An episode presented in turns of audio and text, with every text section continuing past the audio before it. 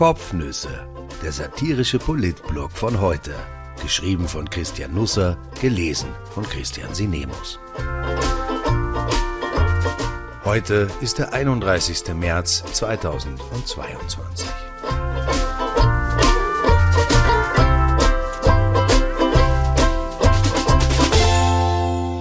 Patient 37.396. Im Irrgarten zwischen Infektion, Tests, Quarantäne und zwei Ministern auf der Sinnsuche. Von Johannes dem Täufer ist mir vor allem der Schokoriegel in Erinnerung geblieben. Er lag auf seinem Schreibtisch, in dem Raum wies sonst wenig darauf hin, dass ein Mensch von ihm Besitz ergriffen hatte. Als ich Johannes den Täufer in seinem Büro besuchte, war der neue Prophet des Gesundheitsministeriums zehn Tage eher in Amt als in Würden. Er wirkte noch wie auf der Suche nach dem wahren Glauben, um ihn in eine Verordnung gießen zu können. Die Zeit, die er sich dafür nehmen wollte, spielte wie üblich keine Rolle.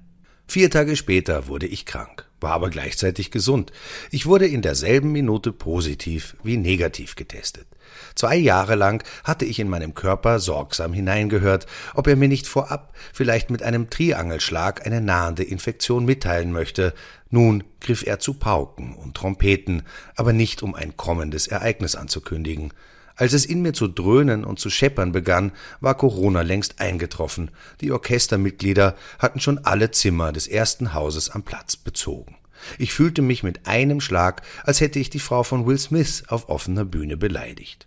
Nun ist es so, dass ich selten krank werde, aber wenn, dann bin ich der Baum, der umgeschnitten wird, und der Holzfäller, den er begräbt, in einem. Corona hat sich in der Dunkelheit der Nacht herangepirscht. Als ich am Montag, dem 21. März munter wurde, war ich bereits von weitgehend allen bekannten Symptomen befallen. Der Rachen brannte, ich hatte Übelkeitsschübe, in den Stirnhöhlen und in den Nebenhöhlen wurde eine Art Kupferbergbau betrieben, die Förderwagen fuhren über die Augen ein, die zu glühen begannen. Der Kopf fühlte sich schnell an, wie von Geröllmassen zugeschüttet. Ich hätte flinker aufzählen können, was mir nicht wehtat, als was ich spürte, wie sonst auch. Es kostete einige Überwindung, in die Apotheke zu gehen, um mich testen zu lassen. Nach 15 Minuten langte das Ergebnis des Antigentests ein, nicht nachgewiesen. Ich fühlte mich krank, war aber eben offiziell für gesund erklärt worden. Also musste ich mich offiziell krank melden. Ich rief meine Hausärztin an, nach Schilderung der Symptome folgte sie meiner fachlichen Diagnose grippaler Infekt. Ich wurde für neun Stunden krank erklärt, um dann gesund geschrieben zu werden, um endlich richtig krank sein zu können. Patient 37.396 an diesem Tag. Um 18.10 Uhr rauschte nämlich das Ergebnis des am Vormittag gleichzeitig abgegebenen PCR-Tests herein. Nachgewiesen. Um 9.22 Uhr war mein rechtes Nasenloch Corona-positiv und gleichzeitig Corona-negativ gewesen. Wenn wir uns bemühen, schaffen wir mit unseren Körperteilen erstaunliche Kunststücke. Ich meldete mich bei der Hausärztin gesund, also anders krank, und wartete darauf, dass die Behörde bei mir wegen Absonderung und Contact Tracing anklopfte. Meine Apotheke versicherte mir, alle Daten automatisch weitergeleitet zu haben. Ich harrte der Dinge umsonst, an diesem Tag und am nächsten und am übernächsten und überhaupt.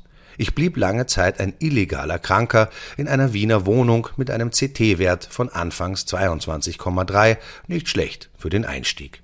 Ich nahm im Laufe des ersten Tages drei starke Fiebersenker, schaffte es trotzdem nicht unter 37,7 Grad. Statt eines milden hatte ich einen wilden Verlauf. Der Beweis, dass ich nicht zum Minister tauge, zumindest nicht in dieser Regierung, war vollumfänglich erbracht. Ich gab auf Twitter Bescheid, dass die Kopfnüsse eine Zeit lang unverteilt bleiben würden. Viele wünschten mir das Beste, ich schaffte es nicht zu danken. Auch eine erstaunliche Debatte entstand unter meinem Tweet. Mir wildfremde Menschen begannen mich als Beispiel für allerlei zu verwenden, für die Wirkung der Impfung, weil ich ja nicht ins Spital musste, und für das genaue Gegenteil, da ich trotzdem erkrankt war.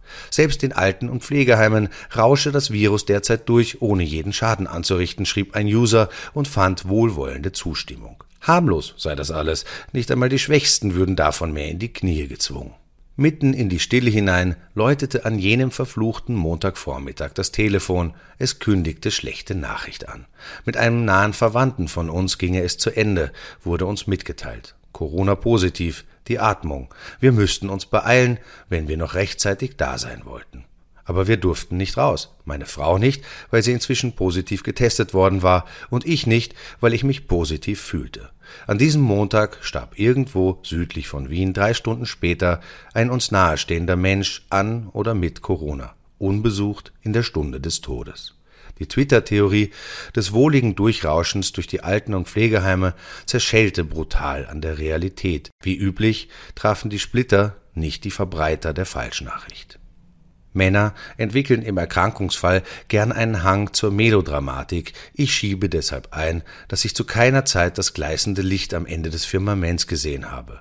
Aber als ich am nächsten Morgen munter wurde, genügte mein Gesamtzustand meinen hohen Ansprüchen noch weniger. In die Küche zu gehen, ähnelte dem Versuch, ins Basislager einer Nanga Parbat-Expedition aufzusteigen. In meinem Kopf hatte sich das Geröll verdichtet, die Brocken schütteten alle Gänge zu, auf denen sich einigermaßen vernünftige Gedanken ihren Weg hätten bahnen können.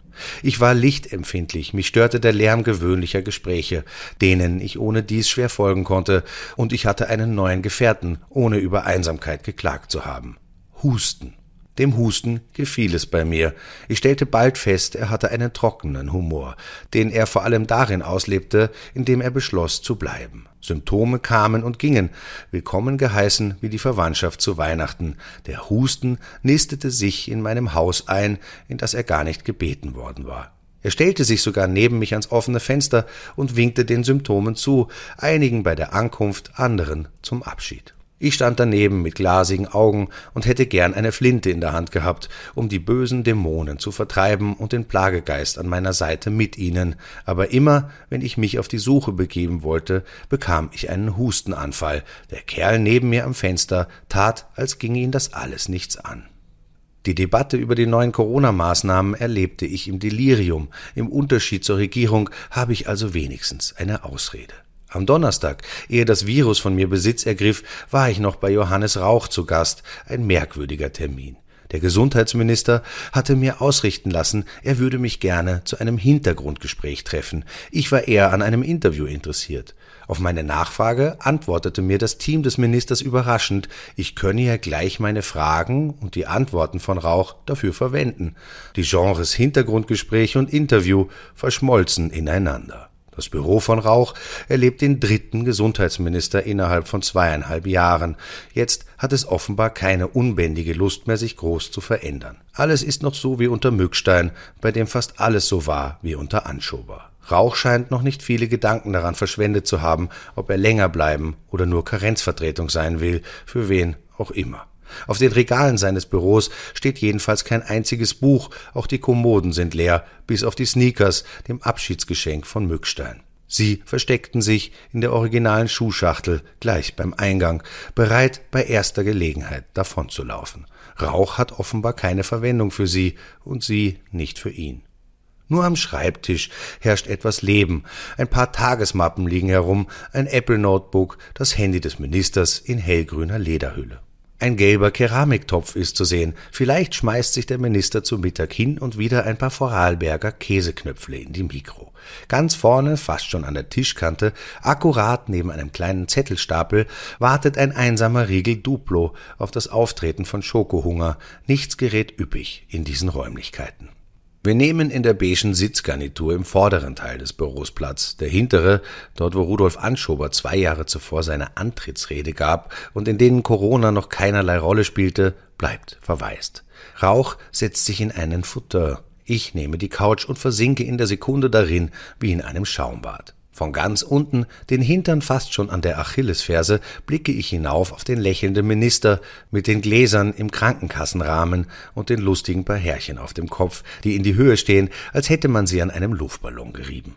Jetzt erst bemerke ich das Bärtchen an der Unterlippe, das aussieht wie ein letztes Stück Rasen, das der Akku mehr nicht mehr geschafft hat. Den Kopf fast zwischen den Knien beginne ich zu fragen, aber Johannes der Täufer hat wenige Antworten für mich. Er sagt dann einfach gar nichts. Er redet nicht um den heißen Brei herum, weil es den Brei gar nicht gibt. Er sucht keine Ausflüchte wie andere Politiker in solchen Fällen, er gibt auch keine Antworten auf Fragen, die gar nicht gestellt wurden. Er schweigt, blickt seine Sprecher an, das liefern wir nach Auf andere Fragen geht er ein, aber die Antworten gelten nur für den Moment, dann sind sie verglüht. Das Interview wird um 20.30 Uhr autorisiert. Schon am Vormittag des folgenden Tages widerspricht der Freitagrauch dem Donnerstagrauch fundamental. Am Donnerstag gibt es keine neue Impfkampagne, am Freitag dann doch, sie soll schon am Montag darauf beginnen, wieder von oben herab, obwohl der Donnerstagrauch mir seine inbrünstige Überzeugung mitgeteilt hat, dass Kampagnen von oben herab nichts bringen würden. Beim Donnerstagrauch ist von einer neuen Maskenpflicht keine Rede, der Freitagrauch kündigt die Wiedereinführung an. Der Donnerstagrauch sagt, seine Haltung sei, nicht immer alles gleich am nächsten Tag umzustoßen. Am nächsten Tag stößt der Freitagrauch alles um. Ich frage ihn, ob Gesundheitsminister in einer Pandemie zu sein nicht ein undurchführbarer Job sei. Er wehrt ab. Wer bin ich, mich als Minister zu beklagen? Vor allem im Vergleich mit dem, was etwa Pflegekräfte in den Spitälern derzeit leisten. Das klingt hübsch, aber auch hübsch eingelernt. Nach mir hat der Bildungsminister einen Termin beim Gesundheitsminister. Drei Tage später sitze ich, Martin Polaschek, in der Pressestunde gegenüber. Mein letzter negativer Corona-Test ist dann nicht einmal 24 Stunden her. Trotzdem nehme ich den Termin im ORF zuweilen wie unter einer Nebelwand wahr. Als ich mir am Abend die Zusammenfassung in der ZIP anschaue, sehe ich mich dasitzen. Wie Efeu ranke ich mich am Sessel empor. Ich wundere mich, ah, das hat er wirklich gesagt? Ich kann mich nicht mehr erinnern. Nur der Beginn hat sich gut eingeprägt, als Polaschek seine Corona-Infektion beschreibt. Keine Symptome habe er gehabt. Im nächsten Atemzug spricht er dann aber von einem nervigen Husten, der aufgetaucht sei. Eine Woche habe er weitgehend schweigen müssen. Diese angeblich durch die Bank milden Verläufe der Bundesregierung, mit denen hätte ich ein paar Tage später gerne getauscht. Da war ich schon damit beschäftigt, meiner Erkrankung einen offiziellen Aufenthaltsstatus zu verschaffen, und es wurde kompliziert. Eigentlich sollte man innerhalb von 48 Stunden amtlich abgesondert werden, sonst steht man eigentlich nicht unter Quarantäne. Eigentlich sollte sich jemand vom Contact Tracing melden, um die Kontaktkette abzufragen. Und eigentlich benötigt man den Bescheid auch für den Dienstgeber, der vom Staat für Mitarbeiter in Quarantäne Geld bekommt. Aber nichts geschah. Also griff ich zum Telefon und begab mich auf eine Reise Richtung Bürokratie. Es wurde wie üblich ein Gabelflug. Die Wiener MA15 ist an sich ein Lichtblick in der Pandemie. Das Büro von Stadtrat Hacker informiert über alle Kanäle präzise, kompetent und rasch, aber im Maschinenraum herrscht offenbar dasselbe Durcheinander wie im Ministerium. Alle fünf Mitglieder meiner Familie hatten in den letzten drei Monaten Corona. Nur eine einzige Person aber erhielt bis Mitte letzter Woche einen Absonderungsbescheid, obwohl die erste Erkrankung von Anfang Jänner datiert. Also rief ich am Donnerstag bei der Emma 15 an. Schon nach zwölf Minuten in der Warteschleife unter abwechslungsreicher Musik meldete sich ein Mitarbeiter, erklärte sich knapp für nicht zuständig und verwies auf eine Hotline. Bei der Hotline wurde ich via Eingabe von Zusatzzahlen zur richtigen Stelle gelotst und bekam die Auskunft, dass ich besser eine E-Mail anfertigen sollte. Ich richtete wie aufgetragen ein Schreiben an befundanfrage.emma15.wien.gv.at und erhielt rasch die Auskunft, dass man sich nicht zuständig fühle. Befundanfrage at emma15.wien.gv.at schrieb mir, ich solle meine Anfrage an Bescheidauskunft at emma15.wien.gv.at oder an coronacontact at sts.wien.gv.at richten. Auf die Idee, das Mail selber weiterzuleiten, verfiel man leider nicht. Ich schrieb also wie aufgetragen an Befundanfrage at emma15.wien.gv.at. Einer meiner Söhne hatte das schon probiert im Jänner, ohne Ergebnis. Tod der Hudelei. Was soll ich sagen, die Trumpfkarte der Bürokratie ist die Kontinuität, und die spielte sie auch diesmal aus. Ich erhielt ebenso keine Antwort. Immerhin aber schrieb mir coronacontact at sts.wien.gv.at zurück, dass ich mich an Bescheidauskunft at emma15.wien.gv wenden solle. Alternativ ginge auch Befundanfrage at emma15.wien.gv.at. Um den gordischen Knoten zu zerschlagen, meldete ich mich dann beim Stadtratsbüro. Daraufhin bekam ich per Mail eine Nachricht, dass man mir den Bescheid per Post zuschicken werde, weil keine Mailadresse von mir vorliege. Ich wiederhole das vielleicht noch einmal. Ich bekam eine E-Mail mit der Information, dass von mir keine E-Mail-Adresse vorläge. Mein Bescheid landete also im Briefkasten, zu dem ich aber als Corona-Positiver nicht hin darf. Fluffiger wurde Österreichs Pandemie-Management noch nie herausgebacken. Außer natürlich von Katharina Reich, Gecko-Chefin, Chief Medical Officer von Johannes Rauch, im Hauptberuf aber dessen Schatten Gesundheitsministerin. Sie gab der Presse ein Interview, das in meiner Geröllhalde im Gehirn Berge versetzte. Sie entzog nämlich grundsätzlichem den Boden. Dem CT-Wert nämlich, der mich seit nunmehr fast zwei Wochen zum Stubentiger macht. Man muss sich tatsächlich überlegen, welchen Sinn er wann hat, sagte sie. Wenn sich Menschen Teststraßen danach aussuchen, in welcher der richtige CT-Wert früher erreicht wird, hat das mit Sachlichkeit nichts zu tun. Moment, das Gesundheitsministerium weiß, dass in einigen Teststraßen geschludert wird und lässt das einfach so passieren? Es geriet noch mehr ins Rutschen. Angesprochen auf die Quarantäne, sagte Reich nämlich, nach fünf Tagen ist das Virus bei geimpften Personen vollkommen von Antikörpern ummantelt. Auch das RKI, das Deutsche Robert Koch Institut, empfiehlt nach 48 Stunden Symptomfreiheit keine Tests mehr oder aber man verwendet einen Antigentest statt eines PCR-Tests, weil beim PCR-Test die CD-Werte so stark schwanken. Ich übersetze das einmal in meine Welt. Ich hatte nach einer Woche Erkrankung laut PCR-Test einen CT-Wert von 24,2. Das war aber angeblich nicht so wichtig, weil die CT-Werte so stark schwanken. Wichtig seien laut Reich die Antigentests. In der gesamten Phase meiner Erkrankung, nicht am ersten Tag, nicht am sechsten Tag, nicht am neunten Tag, hatte ich aber auch nur einen einzigen Antigentest, der positiv war. Laut aller durchgeführten Antigentests nein. Nicht daheim im Wohnzimmer, in der Apotheke war ich immer gesund.